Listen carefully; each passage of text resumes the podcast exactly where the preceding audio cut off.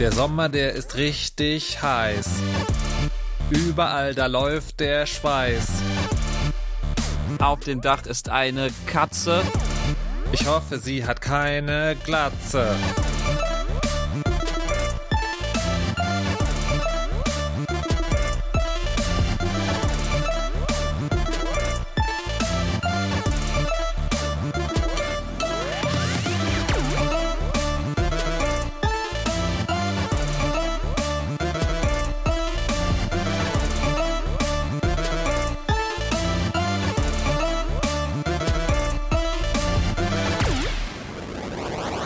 Und herzlich willkommen zu einer weiteren Folge in die Fresse. Heute in der Stitch-Variante. Vielleicht erklären wir noch, was das bedeutet. Vielleicht aber auch nicht. Mein Name ist Markus Richter. Wir besprechen in diesem Podcast komische Spiele und sehr kleine und manchmal auch sehr große. Und mit dabei ist immer Dennis Kogel, hi. Hallo. Äh, wir haben heute viel vor. Wir haben heute Dinge vor, die äh, Dinge, die ich niemals lerne und immer wieder versuche. Dinge, von denen ich nicht allzu viel halte, die dann aber überraschenderweise auf einer ganz anderen Ebene toll sind. Und, und der übliche Kram. So könnte man, glaube ich, meine Vorschau zusammenfassen. Wie ist bei dir? Worauf freust du dich heute? Ich freue mich auf, auf Flausch. Aha. Äh, ich freue mich auf ähm, den Imperator Aha. ähm, und auf Freaks. Das klingt auch nach einer klassischen Indie-Folge, Fresse. Und apropos klassisch, wir müssen ja, also das ist ja, das, Dinge schleichen sich ja ein und man sagt immer, nein, man will es nicht, aber nichts ist permanenter als das Provisorium. Deswegen Elden Ring. Und liebe HörerInnen, da wird es an dieser Stelle sozusagen, da sind wir, ich habe vorhin, ich habe äh, neulich so ein schönes Comic gesehen, äh, wo sich der Spielecharakter von einem Soulsborne-Spiel quasi darüber beklagt, warum, warum er behandelt wird wie der NPC, der sozusagen einfach immer nur abgeschlachtet wird. Ähm, und vielleicht geht es euch heute auch so, weil wir müssen mit dieser Tradition mehr oder weniger brechen, denn wir haben beide nicht so viel Elden Ring gespielt, oder? Ich habe das doch richtig auch bei dir gesehen. Nee, ja, also ich habe ich hab da auch vor ein paar Wochen so ein, so ein Alien-Libellenmonster besiegt und Aha. war dann eigentlich total also gespannt darauf, wie es weitergeht. Ja. Und dann ging's irgendwie nicht weiter bei mir, weil, ähm, weil mir ist da was dazwischen gekommen, was mit unserer letzten Folge zu tun hat. Okay, ähm, okay, das, also da, da, auf den Punkt will ich gleich zurückkommen. Und bei mir ging's so ein bisschen ähnlich, also im Sinne des Einschlafen, weil ich hatte, ich hatte einen Teil abgeschlossen, der, wo, wo mir vorher zugetragen war, dass das wird sehr schwierig. Also man kommt auf so einen, auf so Schneeberge, das sind ja so Frost, Frostriesen und so, das ist alles sehr hart. Und äh, das habe ich bewältigt zu meiner eigenen Überraschung und fand es auch gar nicht so schlecht, bis auf eine Stelle.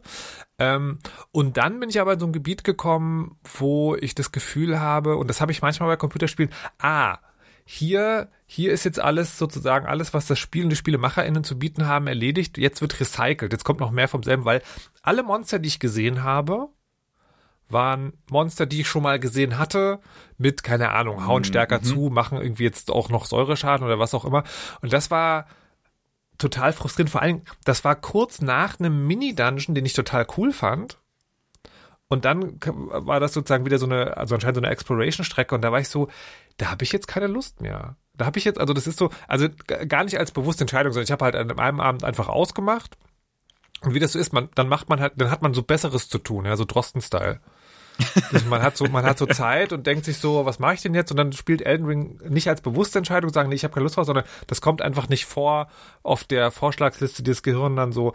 Und das ist so ein bisschen der Stand. Und jetzt ist es tatsächlich so, dass ich ab und zu so drüber nachgedacht habe und dann war ich so, nee, ich freue mich auf andere Computerspieldinge und habe jetzt auch keinen Bock auf den und so. Also ist so ein bisschen eingeschlafen quasi. Ich glaube, das ist aber auch okay.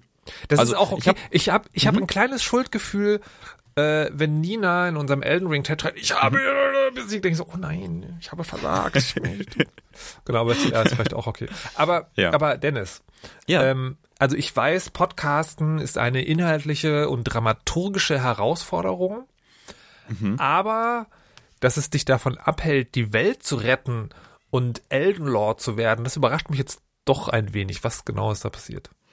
es hat, es hat mit unserem Vampir-Thema zu tun. Äh, Okay. Wir haben ja in der letzten Folge ganz ausführlich über Vampire Swan Song, ein nicht sehr gutes Spiel gesprochen im Vampire-Rollenspiel-Universum. Hört den Podcast, hört die letzte Folge, abonniert, empfiehlt weiter, liked, liked, liked. ähm, also Link in den Shownotes, letzte Folge, ganz viel über Yes, genau. Vampirspiele. Genau, also okay, Naja. also, aber das Spiel war nicht so gut. Das heißt doch eigentlich, Das Spiel war nicht so gut. Zeit Ich hab's Elden trotzdem, ich hab's trotzdem durchgespielt, war, war trotzdem nicht gut, Okay. weil, weil das plötzlich in mir etwas unlocked hat, Mhm. nämlich eine, ein Hunger, ein, ein, ein Durst nach Vampire the Masquerade Mhm. Inhalten. Ähm, wir, wir haben auch da ja ausführlich über diese Welt gesprochen, Mhm. mit Vampiren und Geheimgesellschaften und so weiter und so fort. Und ich wollte mehr davon, habe Mhm. dann angefangen nach, ähm, nach, nach, nach Spielen zu suchen, die das, also nach neueren Spielen zu suchen, die das au- auch machen, habe da so ein paar Choose Your Own Adventure Sachen ausprobiert, die waren nicht schlecht, aber haben diesen Durst auch nicht befriedigt. Und dann, dann habe ich etwas gefunden, was ihn tatsächlich jetzt aktuell sehr befriedigt und mich wirklich komplett davon abhält, also zum Teil auch einfach Spiele zu spielen, weil ich das, also weil es meine Freizeit ausfüllt. Äh, und das ist New York by Night. Hello, good evening, and welcome to our Vampire the Masquerade Chronicle, New York by Night. New York by Night ist ein, ähm, ein Actual Play auf YouTube, also ein Livestream von wie Leute um Tische rumsitzen äh, und ein Tabletop-Rollenspiel spielen, also sowas wie Dungeons and Dragons, da gibt's ja ne, ganz berühmte Critical Role zum Beispiel. Äh, und das Warte, dann warte, eben. Wenn du Ja. live, wenn du Livestream sagst, meinst du dann Aufzeichnung des Spielgeschehens oder literally Livestream? Also die spielen das und du bist live dabei. Ähm, äh, äh, beides. Also Oh, okay. sie, sie machen das, sie machen das auf Twitch. Aha. Äh, da ist es live und dann kommt das äh, paar Tage später auf, auf YouTube auf den äh, tatsächlich offiziellen World of Darkness YouTube-Kanal. Also das ist eine ganz offizielle Show von den Leuten, die auch Ah, okay. quasi das, das Rollenspiel rausbringen. Ähm, und das hat mich so krass begeistert. Also das ist wirklich sowas, wo ich, also ich suchte das komplett, ja. Also ich ständig läuft so ein YouTube-Video äh, nebenbei, wo irgendwie das die Rollenspielrunde läuft und ich bin total gespannt, wie es weitergeht. Ich freue mich jede Woche, wenn die neue Episode rauskommt. Es sind noch nicht viele draußen, es ist vier oder so. Ähm, und es ist einfach fantastisch und das hat auch ganz, ganz viel zu tun mit eben dem dem Menschen, der das Spiel leitet. Jason Carl heißt das, äh, heißt der, der ähm, der macht das so in so einem Stil, so, keine Ahnung, so oldschool ähm, Radiohörspiel, habe ich das, habe ich das Gefühl. Ne? So in so einer ganz, ganz getragenen, mysteriösen, langsamen Stimme. Ja. Ähm, ja, und es geht dann eben um so, also quasi bei New York by Night geht's halt um vier junge Vampire, die äh, quasi vor kurzem zu Vampiren geworden sind und versuchen eben ihr, ihr Unleben in New York zu bestreiten und geraten da in Intrigen und Konflikte und Quatsch und so weiter und so fort. Ähm, und es ist eben einfach krass dramatisch. Also ähm, die meisten dieser Actual Plays, finde ich, sind eher so lustig, so ein bisschen komödiantisch, locker. Und das hier ist halt wirklich, also quasi so komplett Emo, Goth, Komplettprogramm. Ich sehe ich seh gerade, wie du dir, wenn deine Freizeit beginnt, machst du dir so mit, äh, mit so, tauchst du deinen Zeigefinger in Kohlestaub und machst dir so schwarze Striche unter die Augen, setzt deinen Hoodie auf und dann machst du das. Dann. Aber denn, ich, ich, habe, ich habe da mehrere Ja. Fragen zu. Ja. Ähm, die, die mit dem Format tatsächlich eher, eher sozusagen zu tun haben. Mhm. Und das, ich, ich habe eine Weile äh, Dimension 20 gerne geschaut. Mhm. Und zwar, also Dimension 20 ist auch äh, Dungeons and Dragons vom Regelwerk her und dann aber ganz verschiedene Szenarien. Und da habe ich Crown of Candy geguckt. Das spielt Mhm. in so einer Fantasy-Welt, wo ähm, wo die, wo die Charaktere so Zuckermännchen und sowas sind. Ähm, Und das ist auch so eine Mischung aus, aus so ein bisschen Comedy-Style, aber auch sehr dramatisch, also so Disney-mäßig, aber, aber trotzdem sozusagen sehr dramatisch äh, auch te teilweise sind. Und auch hier liegt es an dem Host, Brandon Lee Mulligan. Ähm, und ich habe das eine Weile geguckt, weil ich, also ne, ne, bei dir sind's jetzt, ist es jetzt gerade Vampire, aber weil ich habe so eine, so eine Sehnsucht seit Jahrzehnten, ich würde gerne Tischrollenspiel wieder machen. Ja. Und das ist einfach im Erwachsenenleben anscheinend nicht möglich. Ne? Also die erste Frage ist immer, wer meistert das? Also ne, wer setzt sich hin, hat das Regelwerk, denkt sich eine Geschichte aus. So, und dann war das halt so ein bisschen das Methadon.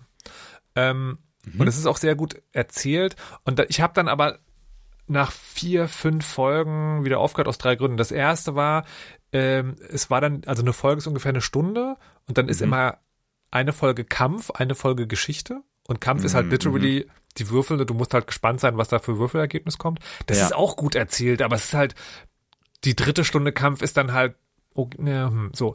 Das andere ist, ähm, wie es mit Ersatzdrogen so ist.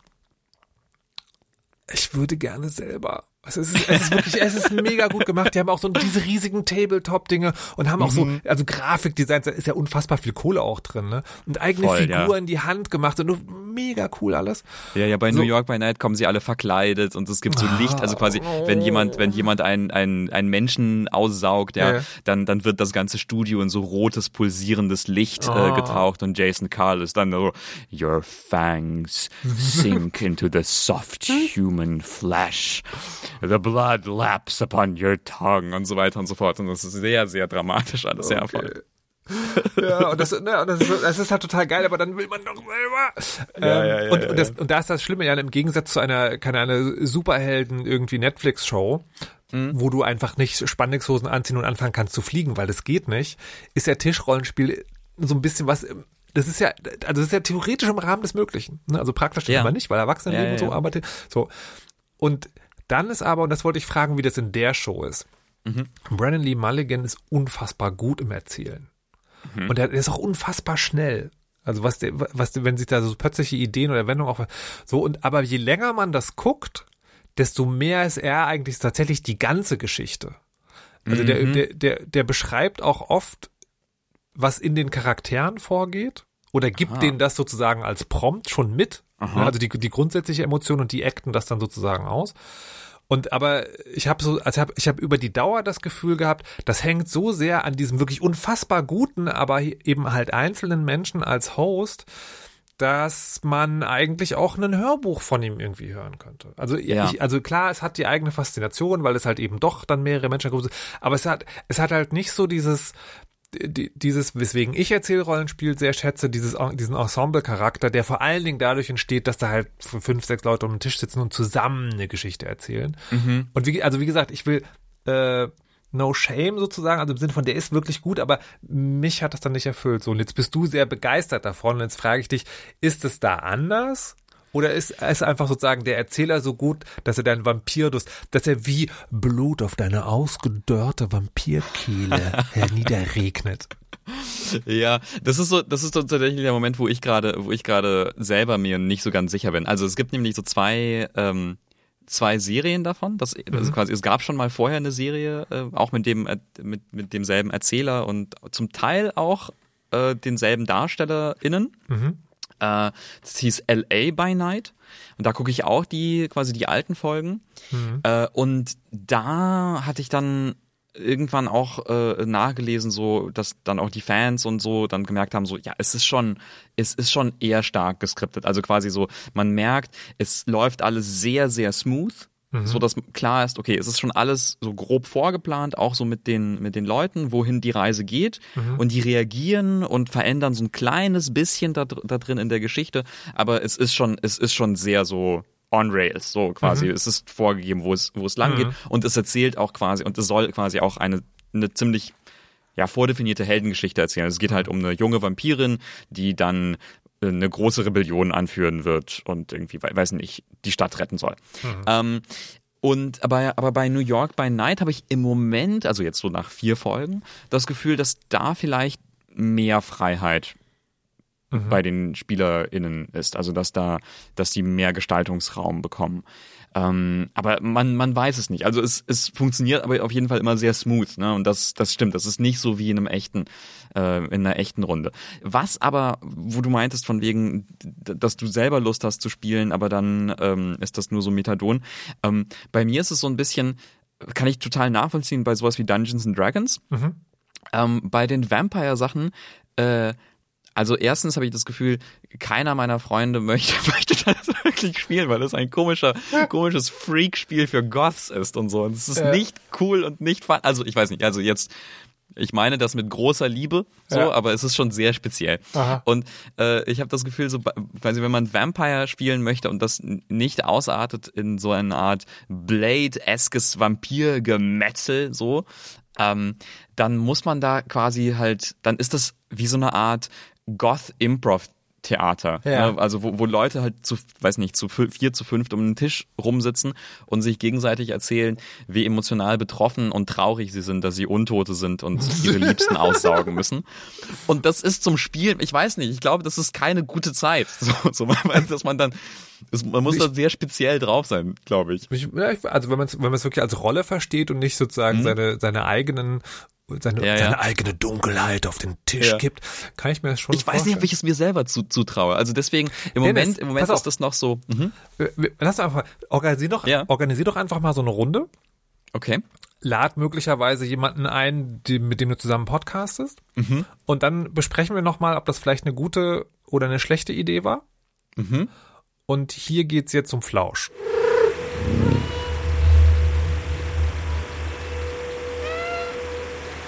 Und das ist ein Spiel, das äh, ich glaube, man kann es so sagen, das ist der, das ist der Indie-Sommerhit oder der, der Games Medien Podcast Deutschland Sommerhit.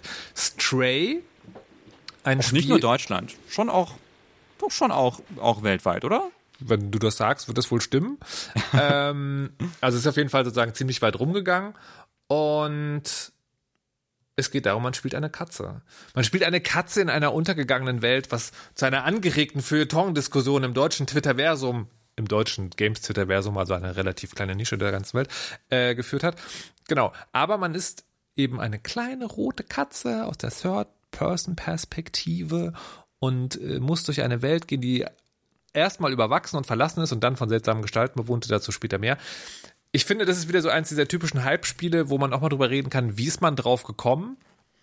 Ähm, und bei mir war es tatsächlich so, dass auf einmal meine Timeline voll war von, oh, man kann eine Katze spielen. Und dann war ich schon so, oh Gott, please, no. Ich finde ja, ich finde ja Katzen als Konzept eher so, naja. Ähm, Okay. Und deswegen hatte ich die, Red äh, dich ruhig weiter rein in die Misere. naja, na, pass auf, zwei Dinge. Also A, sind Katzen ein Umweltproblem. Es, du, du musst, also du musst nicht lachen, aber es ist erwiesenermaßen so, dass es Artensterben weiß, gibt weiß, aufgrund von weiß, Katzen. die Katzen, ja, und ja, ja. und Mhm. andererseits bin ich generell, was Haustiere angeht, sozusagen ein sehr großer Skeptiker. Okay. Und das gilt sowohl für Hunde als auch für Katzen, die in der Stadt zu halten, finde ich persönlich nicht so geil. Mhm. Ähm, genau, und dann, und dann, und nach diesen beiden Sachen kommt dann, dass die meisten Katzen, die ich erlebt habe, Menschen eher als Dosenöffner betrachten. Aber das ist eine andere Geschichte. Auf jeden Fall hatte ich die Befürchtung, das ist so ein Spiel, das ist, egal was man jetzt von Katzen hält, sozusagen, wird, kann nur gut gefunden werden, weil man Katzenliebhaber ist oder nicht.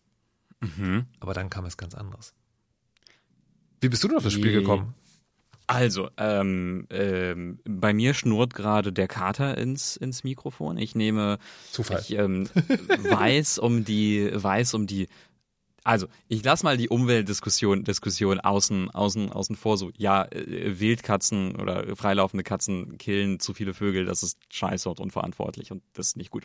Ähm, aber ähm, Ah, ich, ich, könnte, ich könnte Ewigkeiten über dieses Dosenöffner-Ding gehen. Was ein, was ein schlimmes, was ein schlimmes Vorteil. Katzen sind kluge, interessante Tiere, die Zuneigung und alles mögliche ausdrücken. Anyways, ähm, ich bin darauf gestoßen auf Stray, weil, also vor Jahren schon, ähm, vor, also als es angekündigt wurde, vor fünf Jahren, weil da, äh, weil da Videos und GIFs rum, äh, rumgingen von, da machen Leute ein Spiel, wo du einfach eine Katze spielst in einer coolen, äh, coolen futuristischen, äh, futuristischen Stadt. Und ich wollte das immer spielen. Und ich war dann tatsächlich ganz überrascht, dass es endlich soweit ist, dass das einfach jetzt endlich mal rauskommt.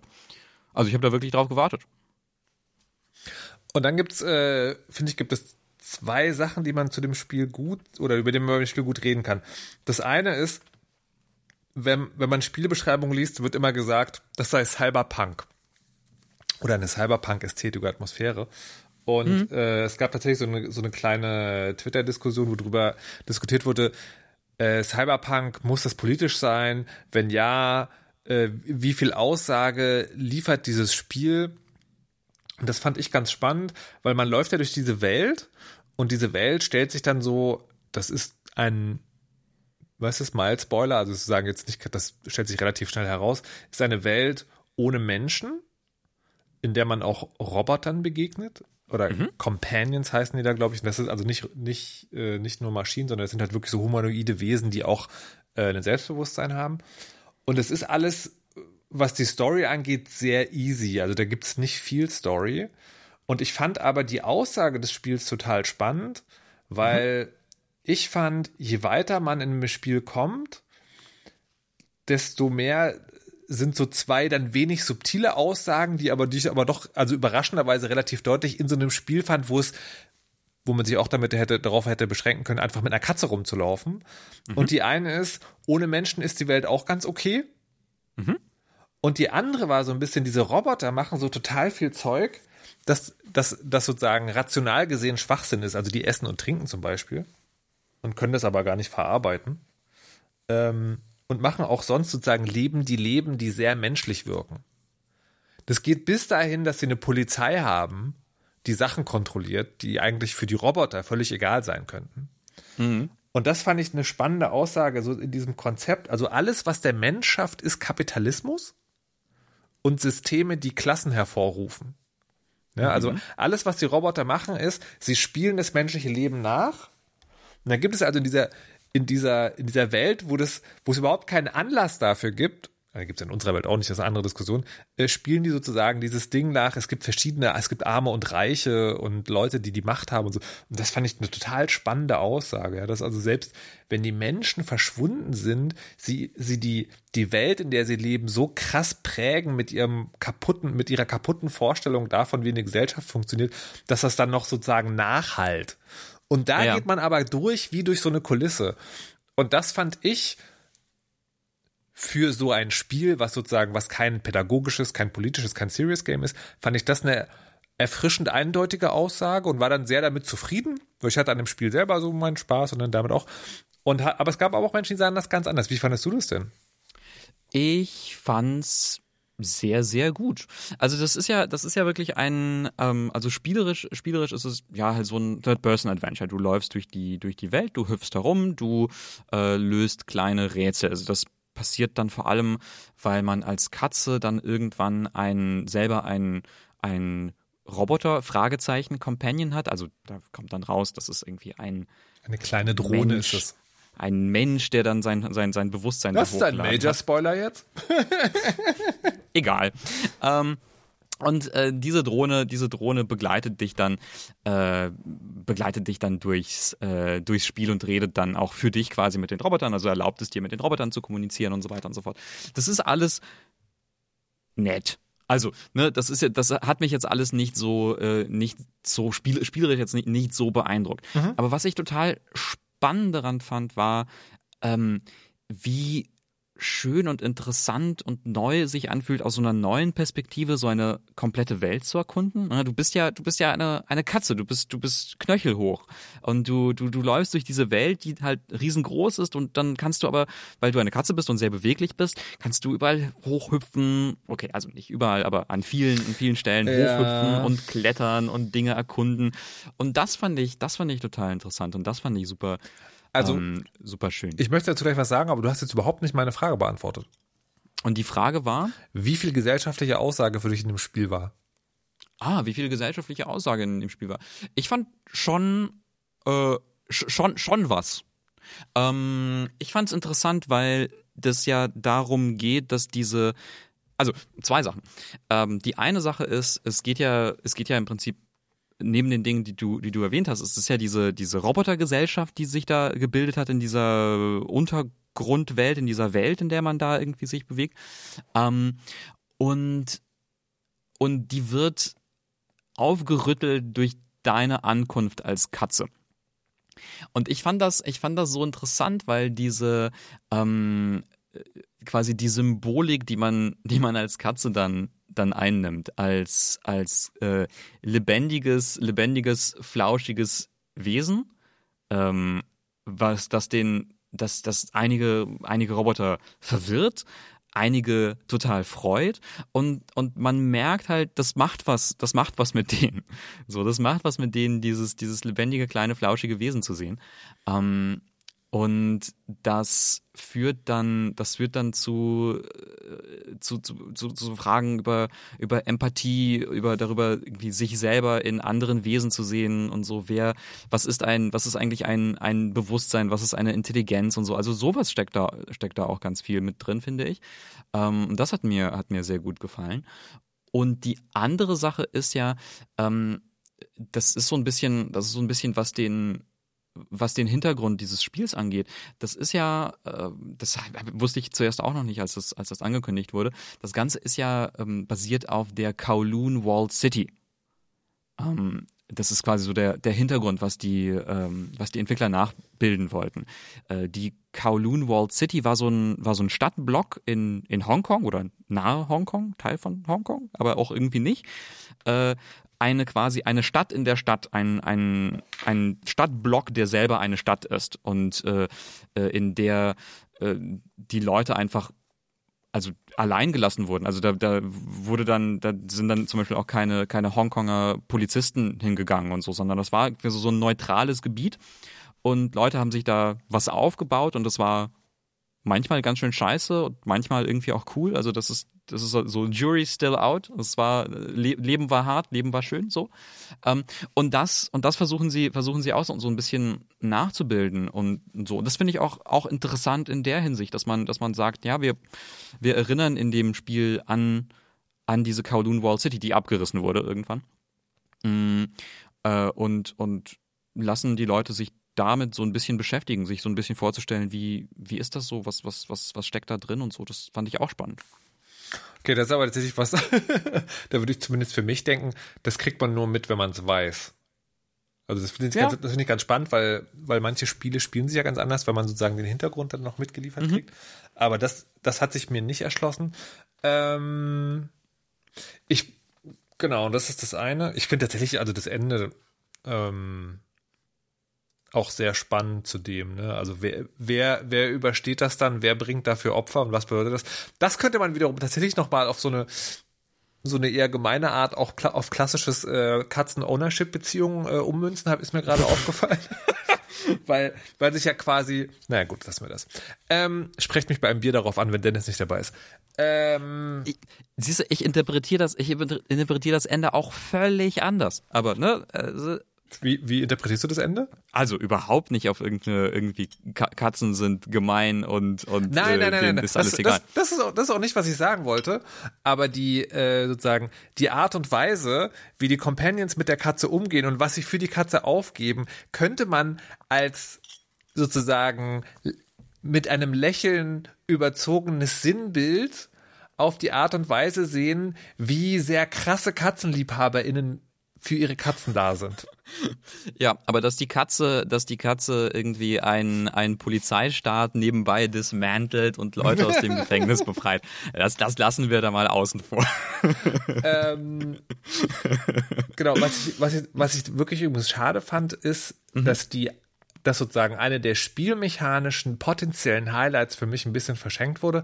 Und das Aha. ist, was du gesagt hast, die Art und Weise, wie sich die Katze bewegt. Weil einerseits ist das total spannend, ne? Also du bist dieses schulterhohe vierbeinige Wesen und kannst halt irgendwie so auf Balken und an Wänden und Rohren und sowas lang, äh, lang gehen. Und sie haben auch so Sachen eingebaut, dass so Katzenspielzeuge rumliegen oder dass du mit deinen mhm. Pfoten irgendwo so in dieser ganz typischen Katzenmanier lang kratzen kannst oder dass du dich hinlegen mhm. kannst und dann schnurst du dann die Kamera fertig. Das ist alles mega süß.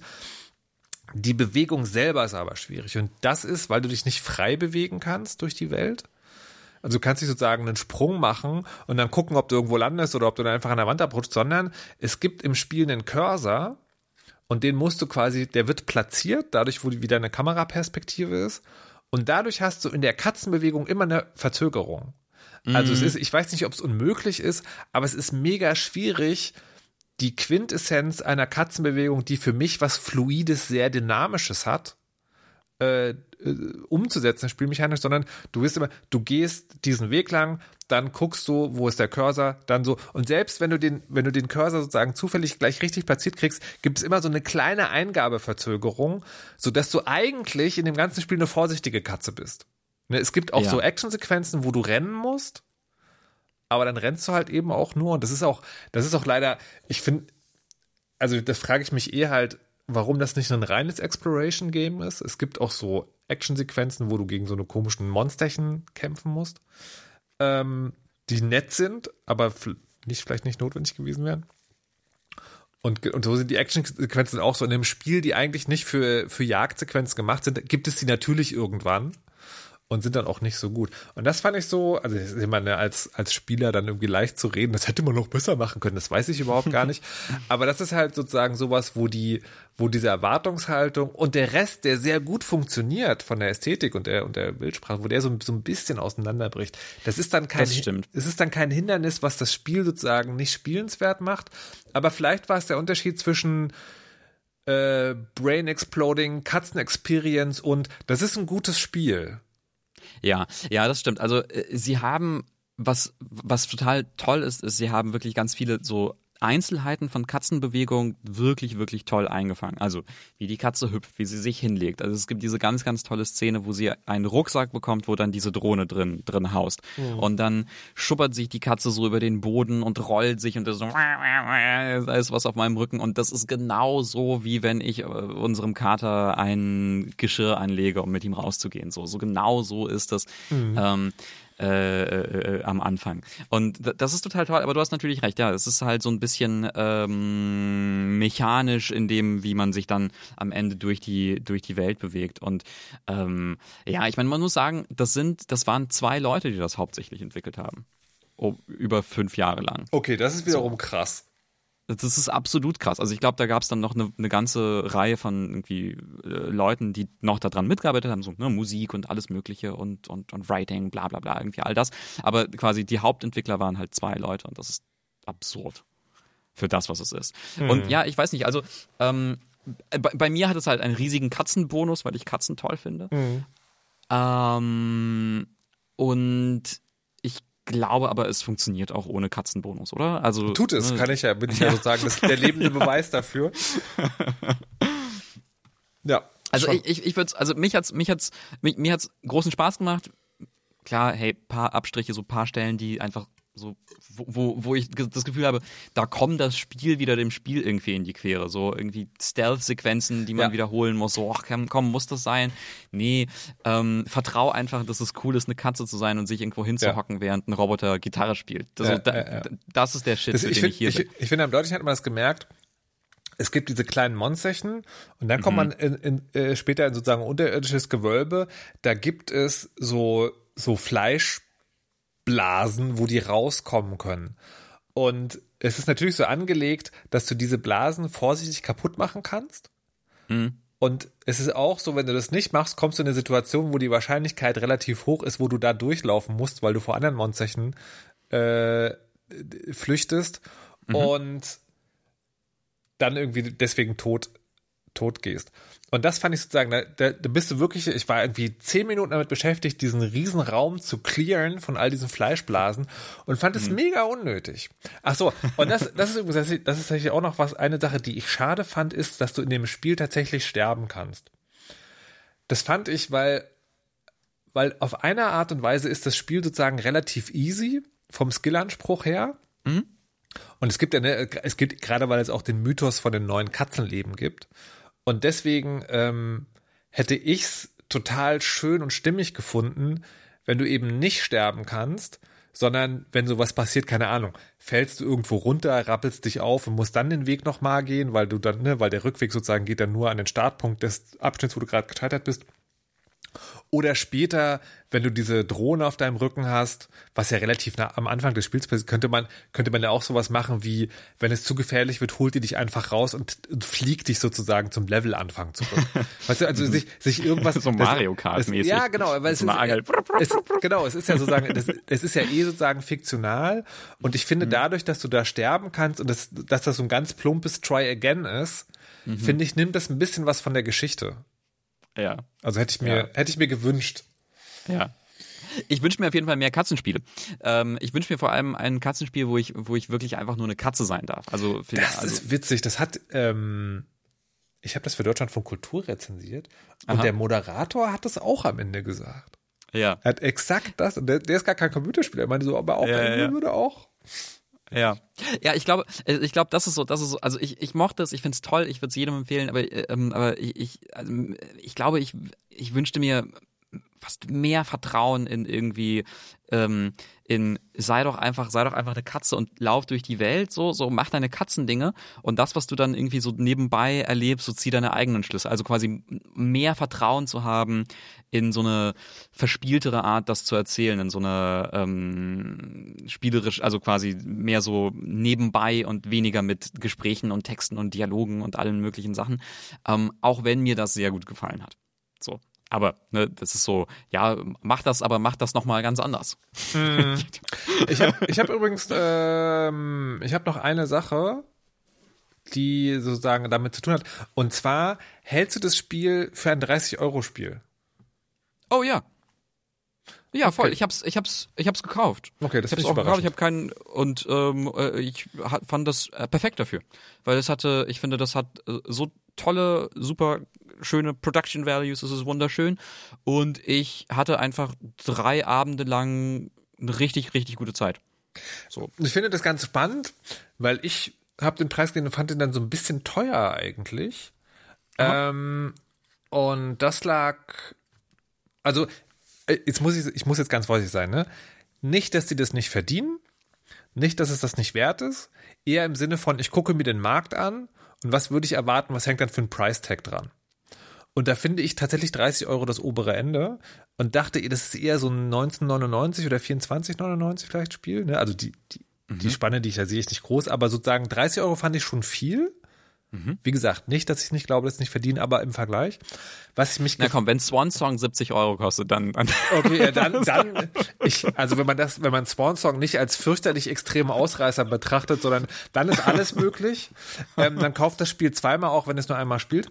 Ähm, was ich mich gefragt habe, ist, Stray ist einer der ersten, ex nicht exklusiv, sondern einer der ersten Titel, die in dem neuen PlayStation-Abo drin sind. Ne? PlayStation ah, ja, hat, jetzt die, hat, jetzt diese Abos, wo du dann irgendwie 120 Euro im Jahr mhm. quasi zahlst. Ja, ja. So haben es ein paar Freunde von mir auch gespielt. Und, und ich frage mich, das, äh, ne, man, man kann diese Einblicke nie haben, aber ich frage mich, ob das sozusagen, ob die, ob die den Preis, also ob das vielleicht mal billiger war und die den Preis erhöht haben, weil zumindest bei mir war es so, dass ich geguckt habe, wie teuer ist das Spiel und auf Steam hätte das 30 Euro gekostet und meinen Account zu upgraden, ja, also den Rest mhm. der Laufzeit, die ich jetzt habe, ähm, zu upgraden auf dieses neue PlayStation-Abo hat 27,19 gekostet, also direkt ein bisschen okay. weniger. Und das hängt natürlich jetzt mit der mit meiner Restlaufzeit von meinem von meinem PlayStation Plus Account zusammen. Aber natürlich habe ich mich gefragt, ob das eine Rolle spielt, dass Sony gesagt hat, pass auf, wir nehmen euch in das Programm rein, ihr müsst aber das Spiel teurer machen, damit die, damit sozusagen für Leute das äh, schlüssiger erscheint, dass es sich lohnt, dieses Abo aufzunehmen. Nee, glaube ich nicht. Ich glaube ich glaube eher, dass es wirklich eine, ähm, also es ist eine, eine neue merkwürdige Welt da draußen mit diesen Abos. Und alles, was ich darüber weiß, ist, dass, ähm, dass diese Abos sich in einigen Fällen sogar lohnen, weil Leute dann mehr von diesem Spiel sehen und auch dieses Spiel spielen wollen, nicht die Konsole, nicht die Abos haben und sich das dann einfach kaufen. Ähm, und mhm. vielleicht sagt man dann, ist die Rechnung einfach, ich glaube, ich glaube, dieses Geld ist den Leuten das wert, weil wir hatten jahrelang Hype und, äh, und beknackte SpielejournalistInnen, die Katzen auf ihren Tischen haben und sagen, dieses Spiel muss ich haben. Ja. Äh, also guilty und so. Und ähm, ich habe es nicht bereut. Ja. Ja, ja, ja. Na gut. Dann sind wir beim Kapitalismus, Kapitalismus gelandet. Und wenn wir da sind, dann sind Aha. wir eigentlich auch sozusagen schon direkt beim nächsten Spiel. A good day for good companies? More in the news. These are hard times for CEOs. But this one just scraped by. Ich habe nämlich äh, Good Company gespielt. Good Company. Das ist sowas, was ich ähm, den Namen gesehen habe und ja. das sagt mir gerade trotzdem nicht. Ist es ein Wirtschaftssimulator-Dings? Tja, das ist eine gute Frage, ne? Also das ist, also Good Company, das hat auch noch so einen Subclaim, den ich natürlich, ich, ich muss mal mit meinem Gehirn reden. Das ist immer so, ich, ich wusste die ganze Zeit, jetzt moderiere ich das an, zack, weg. Es gibt es gibt einen Subclaim und, und der legt so ein bisschen nahe, wenn man das Spiel so aussieht, so, ah, hier geht es darum, eine, eine, es ist also ein Firmen, Firmenmanagement-Simulator. Hier geht es also darum, eine gute Firma zu machen. Da ich so, ah, das ist so ein Ding irgendwie Wellness, also nicht Wellness, sondern irgendwie so Self-Care für deine Mitarbeiter, Arbeitszeiten. Du kannst die Entscheidung treffen, machst vier Tage Woche catered Lunch. Vier Täter Woche. Ähm, äh, gibt es eine Gewerkschaft oder nicht? Lässt du das zu? Ne? Also ich dachte, das ist so ein Spiel, da kannst du so moralische Entscheidungen treffen. Mhm. Ähm, und die dann auch, also die, die dann vielleicht auch nicht machen, kannst auch der böse Kapitalist werden, aber dass es darum geht. Mhm. Und es fängt dann an und dann ist es einfach erstmal sozusagen, du hast so eine, so ein, also ne, so ein, so ein Start-up aus der Garage-Ding. Du willst also irgendein Produkt machen und dann musst du also einen Basteltisch aufstellen und dann musst du irgendwie Rohstoffe bestellen und dann musst du das erste Produkt bauen. Wenn du das ein bisschen verkauft hast, musst du ein komplizierteres Produkt bauen. Dann stellt sich raus, ah, du kannst auch Rohstoffe bestellen, daraus Teile bauen und daraus dein endgültiges Produkt bauen. Mhm. Und dann stellt sich raus, du kannst das Produkt auch noch entwerfen. Also das Entwerfen ist dann, du kannst aus ein paar vorgefertigten Designs auswählen und kannst dann in das Produkt sozusagen Sachen reinmachen, die irgendwie bestimmte Ansprüche erfüllen. Da gibt es dann so Grafikbalken. Ähm, und dann gibt es auch so Marktentwicklungen. Also wenn du ein Produkt eine Weile lang verkauft hast, will der Markt dann irgendwie was mehr. Das musst du aber auch freischalten. Mhm. Und dann stellt sich raus, das ist das ganze Spiel. Es ist also ein Logistiksimulator. Ah, ist das sowas aus dem, aus dem beliebten Genre Factorio und so weiter und so fort, wo es das Ziel ist, deine, ähm, dein Dingens, dein Logistikunternehmen, dein Logistikdings so zu optimieren, dass Dinge quasi ein Selbstläufer sind und das eine in das andere greift äh, und man zusehen kann, wie eine kleine quasi Fabrik weitgehend alleine vor sich hin tuckert. Na, ich, ich glaube, also ich habe den Vergleich gehört, ich glaube, es ist aber ein bisschen mehr. Weil ich glaube, es hat tatsächlich sozusagen ein bisschen mehr ähm, mit Marktanalyse gleich zu tun, weil du immer wieder auch sozusagen rückbauen musst. Ne, also du hast ah, jetzt ja. irgendwie deinen Taschenkomputer, du hast den Taschenrechner verkauft. Das ist dein nächstes Produkt sind irgendwie Kleincomputer. Und dann brauchst du nicht mehr alles, was du in dieser Fabrik hast. Und musst das, musst überlegen, so mache ich jetzt ein neues Produkt, was möglichst viel Produktionsketten von dem alten übernimmt oder mache ich ein anderes Produkt, muss dafür aber Sachen zurückbauen oder umändern oder sozusagen Arbeitsabläufe ändern. Und diese, dieser, dieser Marktfortschritt sagen, der spielt auch eine Rolle. Und das hat mich dann gleichzeitig enttäuscht und begeistert.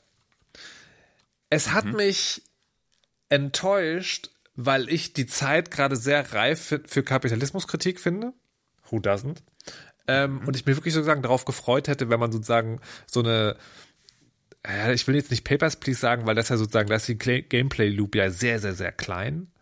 Ähm, aber doch sozusagen so eine Simulation, wo es aber genau um darum, um alles geht, um alles, was wir gerade verhandeln. Verdienst du als CEO mehr als deine Arbeiter? Ähm, wie sieht es mit der Beteiligung aus? Wie lange mhm. arbeitet er? Und so da, da so, also weißt du, die, das, das basiert zwar auf Zeit, mhm. aber das ist nur ein Fortschritt. Die Leute arbeiten sieben Tage die Woche, Tag und Nacht. Hm. Du kannst also Arbeitszeit ist gar kein Regler und so. Und da war ich so ein bisschen enttäuscht. Worüber ich begeistert war, ist, dass das eine andere Sache tatsächlich sehr schön, also ich weiß nicht, ob nachbildet, aber wo man so eine grobe Vorstellung davon hat, was Logistik eigentlich bedeutet. Ja. Das ist ja so, weißt du, die meisten Leute sehen von uns, aha, dieses riesen Containerschiff im Kanal hängen geblieben. Irgendwas geht jetzt gerade schief. Aber ich glaube, wenn man sich Good Company anguckt, kann man so ein bisschen so Grundverständnis, also wahrscheinlich werden echte LogistikerInnen lachen, aber ich fand das tatsächlich sozusagen zum ersten Mal sich überhaupt Gedanken macht, was bedeutet das denn sozusagen, so ein, so ein, so ein, so ein Ding zu schaffen, so eine Produktion, wo du eben dafür sorgen musst, dass genau, also dass du, dass du genug Teile hast, aber auch nicht zu viel und wie die, wie komplex die, also wie schnell diese Dinge komplex werden, wenn du, wenn du sozusagen mehr als du brauchst nur ein Brett und Nägel und einen Hammer und dann baust du daraus eine Hütte, sondern wenn du sozusagen verschiedene Teilprodukte und Teilschritte hast und das sozusagen alles richtig zu managen, das fand ich tatsächlich ein bisschen spannend. Ich ja, ich weiß, was du meinst und, und ich, ich kann das irgendwie so von außen appreciaten, wertschätzen und ich selber muss sagen, ich, jedes Mal, wenn ich an so ein Spiel gerate, bin ich so, oh, naja, nein, danke. Zurück zu Elden Ring. ja, also Ich bin mir jetzt auch nicht sicher, wie also äh, auf den Gefahren, dass das sozusagen schon ein bisschen abgedroschen ist, aber das ist tatsächlich, glaube ich, so ein, auch so, wäre auch so ein gutes Abo-Spiel. Ich Mhm. glaube, ich, also, also natürlich, es gibt immer Leute, die für dieses Genre ist, dass sie eh gerne mögen, aber ich glaube, für den Rest ist das wirklich was, was man nicht lange spielt, sondern wo man vielleicht mal reinguckt, wo Mhm. man sich, es gibt auch so Level und die, da, bei den Leveln hast du dann immer sozusagen bestimmte Herausforderungen, die diese einzelnen Aspekte des Spiels irgendwie erklären ähm, oder wo du beweist, dass du sie verstanden hast, weil du bestimmte Meilensteine erreichst.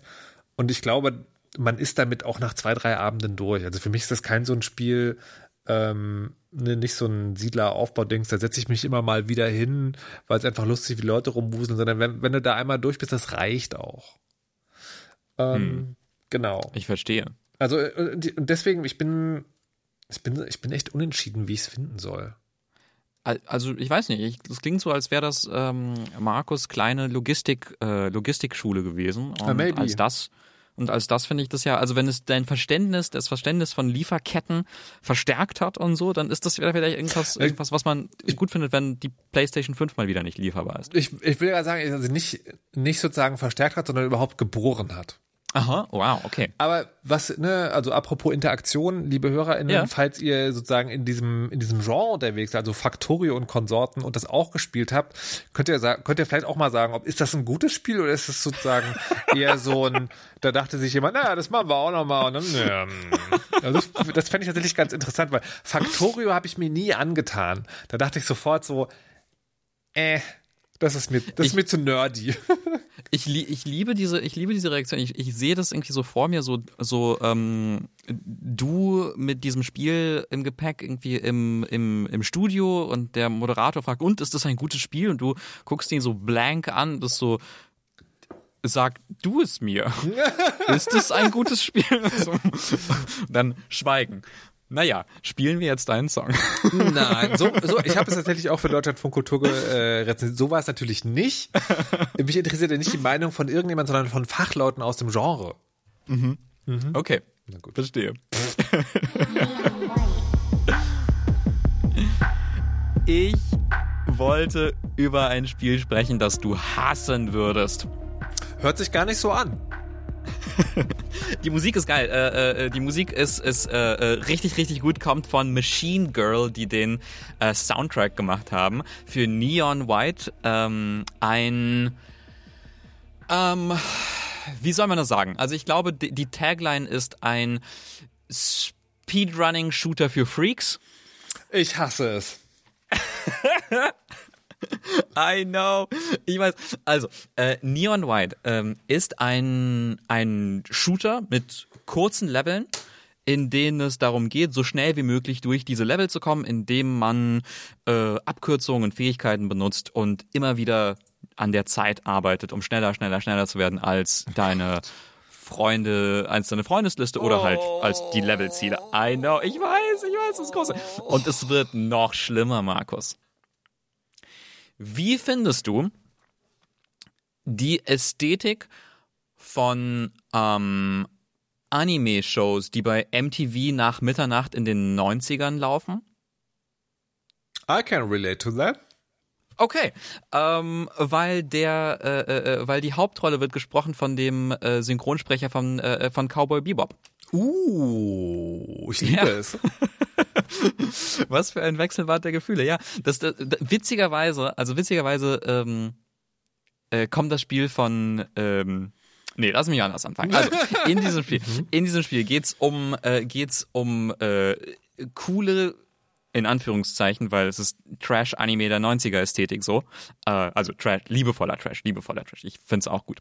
Ähm, coole Killer sind tot und kommen in den Himmel und müssen dort für Engel, die, da haben wir unsere Verbindung zu Stray, aussehen wie Katzen, ähm, äh, müssen gegen Höllendämonen kämpfen, die sich im Himmel eingenistet haben äh, und äh, dabei teilnehmen an einer großen Competition, wo andere äh, krasse Verbrecher, Killer und Helden oder was auch immer äh, in den im Himmel darum wetteifern, wer der beste Dämonenkiller ist. Of course. Und of course da gibt es natürlich den Hauptcharakter White, ein äh, Typ, der viel zu cool ist, ein Katana hat und sagt, I'm a lone wolf.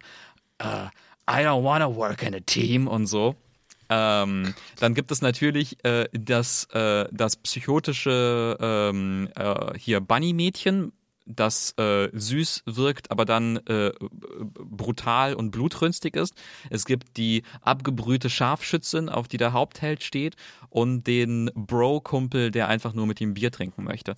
Ähm, furchtbar, ne? Also und das ist nämlich, das ist nämlich das, wo quasi das For Freaks, also diese For Freaks Tagline herkommt, weil weil der ähm, Entwickler dahinter Ben Esposito hat halt gesagt so, ich möchte etwas machen, was einfach, was, was mir gefällt, was, was meinem Teenager selbst gefallen würde.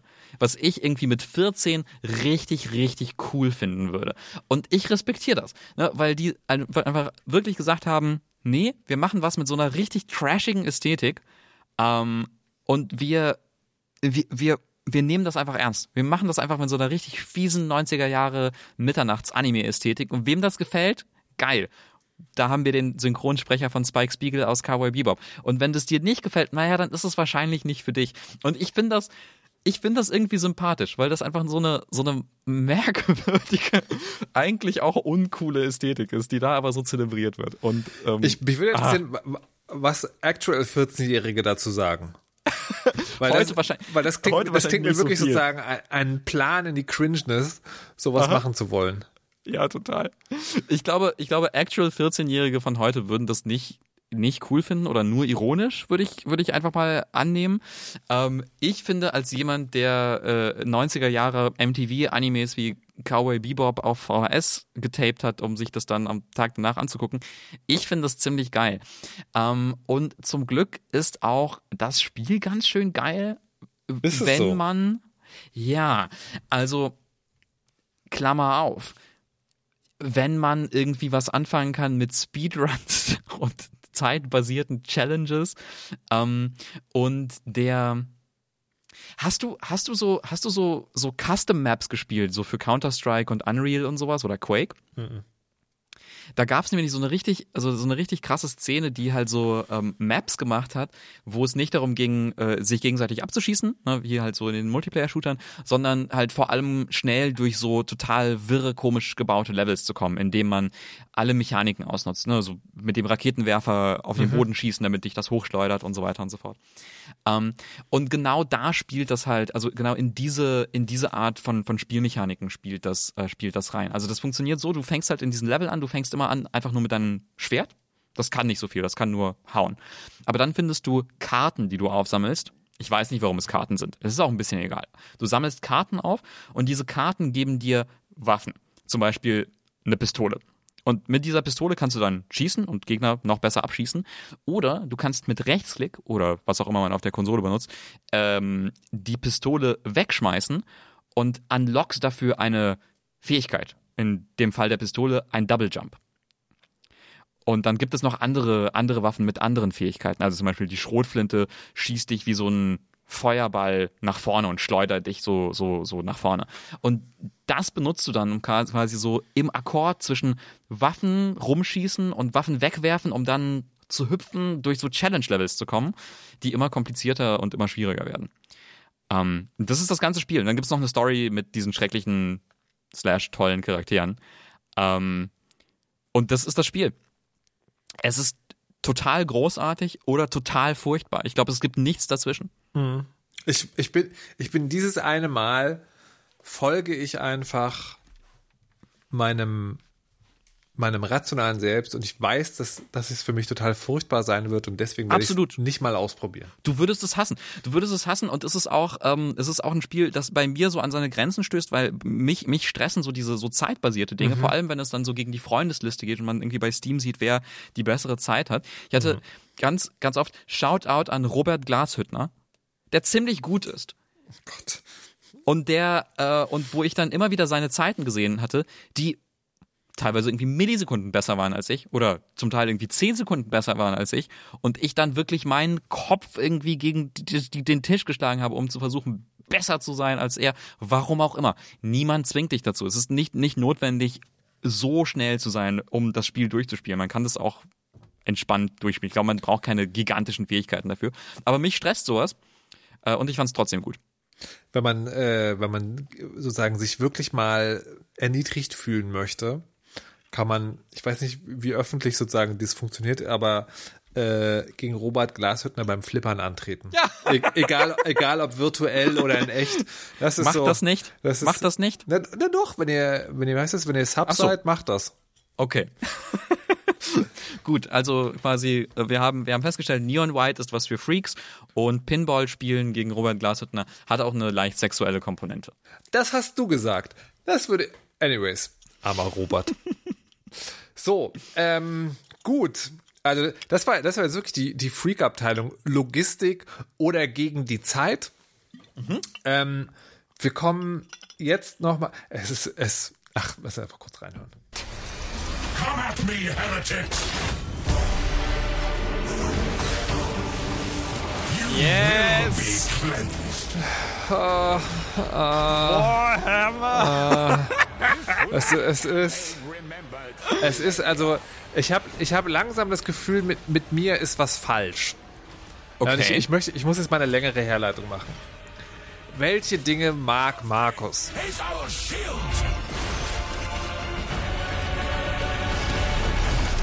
Markus mag rundenbasierte Strategiespiele. Die findet er total gut, weil man dann nicht gegen die Zeit arbeitet und weil man oft in einem cleveren System sich raussuchen kann, wie man durch das Level kommt.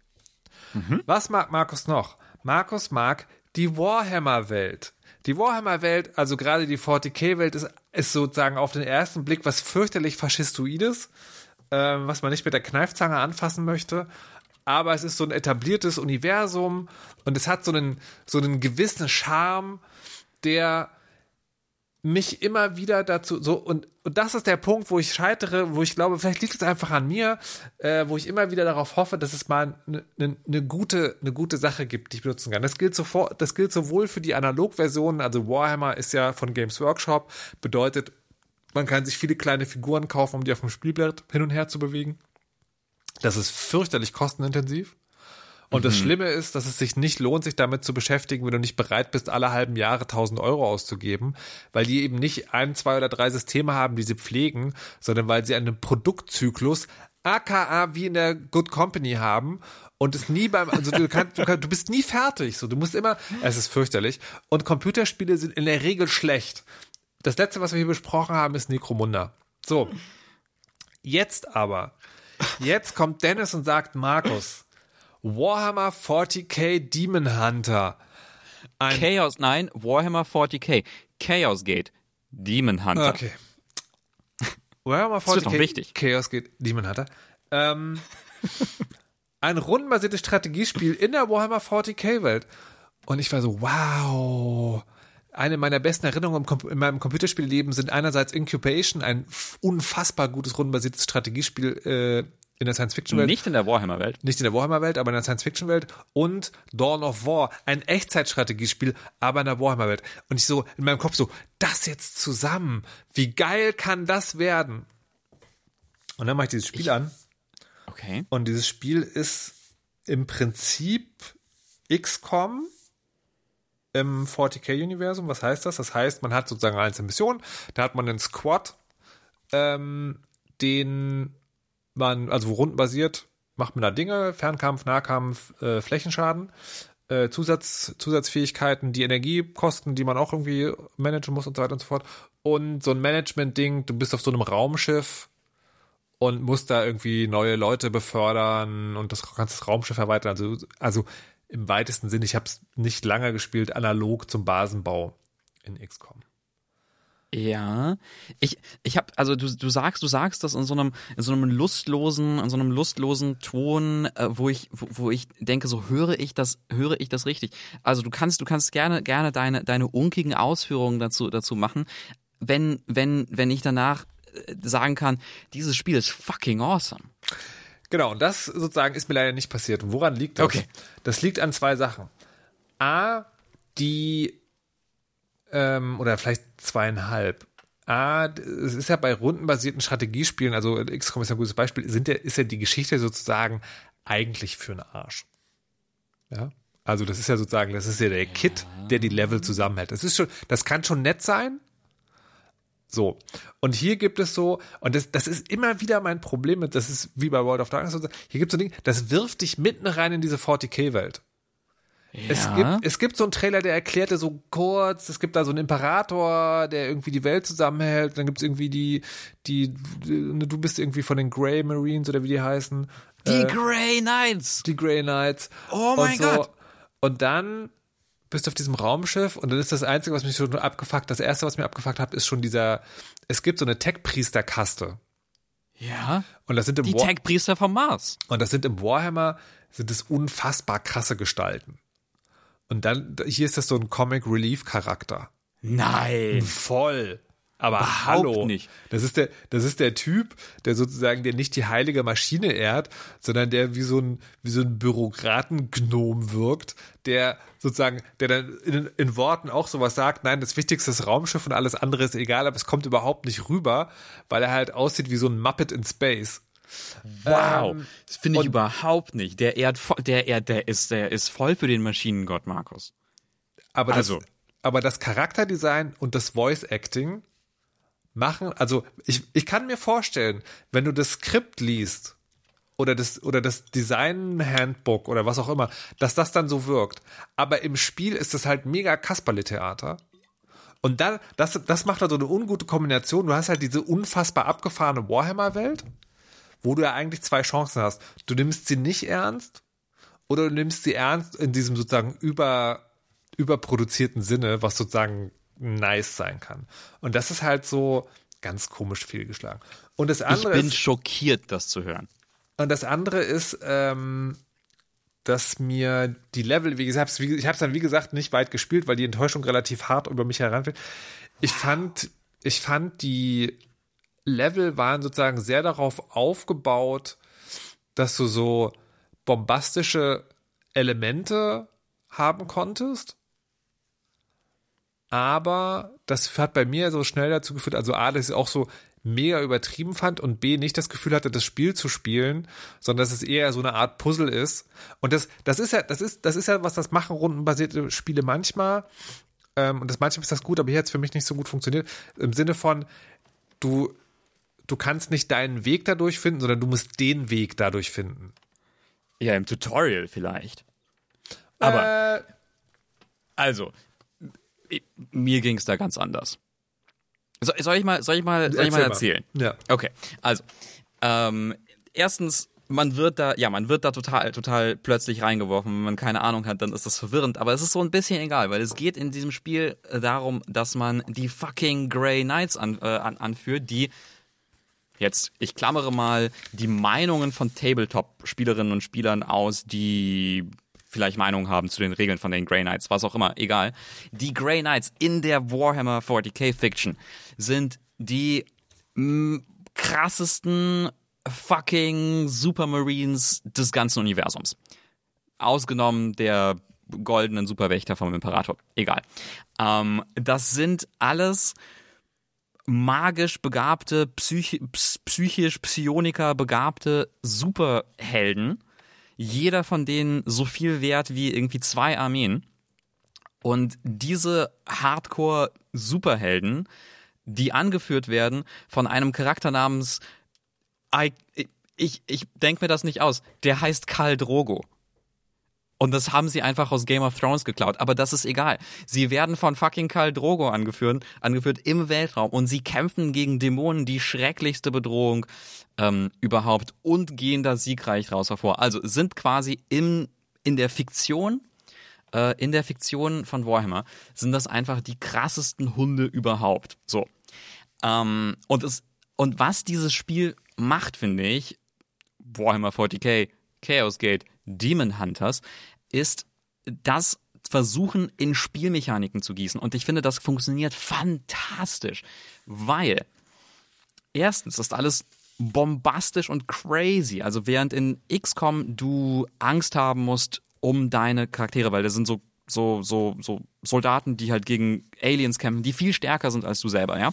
Du hast Angst um jeden Schritt, jeder Schuss könnte der letzte sein, jede Verletzung ist tödlich und so weiter und so fort. Hier ist das so, Du lässt einfach deine Superhelden in ihrer Terminator-Mega-Rüstung mitten rein in irgendeine Horde von so Quatschkultisten laufen und flammst die mit dem Flammenwerfer weg und dann sterben einfach fünf Kultisten gleichzeitig. Und dann schmeißt jemand eine Granate und bläst irgendwie das halbe Level äh, äh, auf und so. Alles ist komplett over the top. Und ich finde, genau das ist aber Warhammer 40k. Es ist halt eine, ein, ein lächerliches, quatschiges Universum, wo alles viel zu schrecklich und zu groß ist und, und, und, und quatschig und man das nicht wirklich ernst nehmen kann, weil es Satire ist und, und absurd. Mm, und ich finde, das fängt das total ein. Ähm, ich finde auch, dass es die, dass es auch eine, was total Geniales macht. In den XCOM-Spielen, auf, also ich meine, es ist ein XCOM-Klon, ne? so fair muss man, muss man sein. Es ist wirklich ein XCOM-Klon. Danke. So, es ist ein Klon von XCOM. XCOM kam raus, geniales Design. Jede Figur hat zwei Actions pro Runde. Es gibt Deckungen, die man seine Leute bewegen kann und so weiter und so fort. Trefferwahrscheinlichkeiten etc. Hat das vor 2000 zwölf, vor zehn Jahren inzwischen, wow, äh, hat das, kam raus, XCOM Neuauflage, hat alle umgehauen, danach kamen unzählige Kopien davon. Das ist eine davon. Was es macht ist, es sagt, naja, in XCOM haben deine, äh, haben deine Figuren zwei Aktionen, du hast die Grey Knights, die haben drei Aktionen. Und ich finde das einfach so lustig, dass man das sagt, so ja, okay, die sind einfach besser. Und dann haben sie natürlich irgendwie ihre fetten äh, Space Marine Rüstung und du, ich, ich habe das, ich habe das vor gestern Abend, vorgestern Abend gespielt. Da sind Chaos Marines, da sind Kultisten, da sind Dämonen. Mein Justikar mit seinem Energiespeer wartet da einfach rein. Alle schießen auf den. Äh, dem ist das egal. Der überlebt das einfach, weil er eine riesige fucking Rüstung trägt und unverwundbar ist. Also, er ist auch verwundbar. Es ist, es ist nicht so, dass man das Spiel, dass man, dass man das, ähm, dass man da wirklich unverwundbar ist und durch alles durchkommt. Nein, man muss schon auch taktisch denken, aber es ist oft so, dass man, dass man halt seine Leute, dass man sich trauen muss, seine Leute einfach mitten reinzustellen, um ähm, die Heretiker und Dämonen äh, in ihre Schranken zu weisen für den Imperator. Und ich fand das, ich fand das so ein cooles, absurdes Design. Mich hat das total gepackt. Also, liebe Hörer, ihr habt jetzt sozusagen die Wahl, ne, wem ihr zuhören wollt. Wenn ihr eine, wenn ihr eine, wenn ihr eine gute Ausrede sucht, das Spiel nicht zu kaufen, dann hört auf mich. Äh, ne, also quasi die Bottomline wäre, wenn ihr XCOM spielen wollt, spielt doch einfach XCOM. Und äh, auch das ist kein gutes Warhammer-Spiel. Oder wenn ihr eine Ausrede sucht, warum ihr unbedingt dieses Spiel kaufen wollt, dann hört auf Dennis, der sagt, mega gute Umsetzung, fängt den Geist von Warhammer 40k sehr gut ein und ist auch noch ein guter XCOM-Klon. Ja. Ich möchte sozusagen noch eine Seitennotiz machen und damit gleich sozusagen das Ende der Sendung einläuten, weil das ein Teaser auf die nächste ist. Ich kann mir auch folgendes vorstellen. Also ich bin jetzt gerade am überlegen, ob ich sage, ah, hör doch mal, ne, also im Gegensatz zu Neon White, was ich definitiv nicht ausprobieren werde, so gebe ich dem einfach nochmal eine Chance. Maybe. Mhm.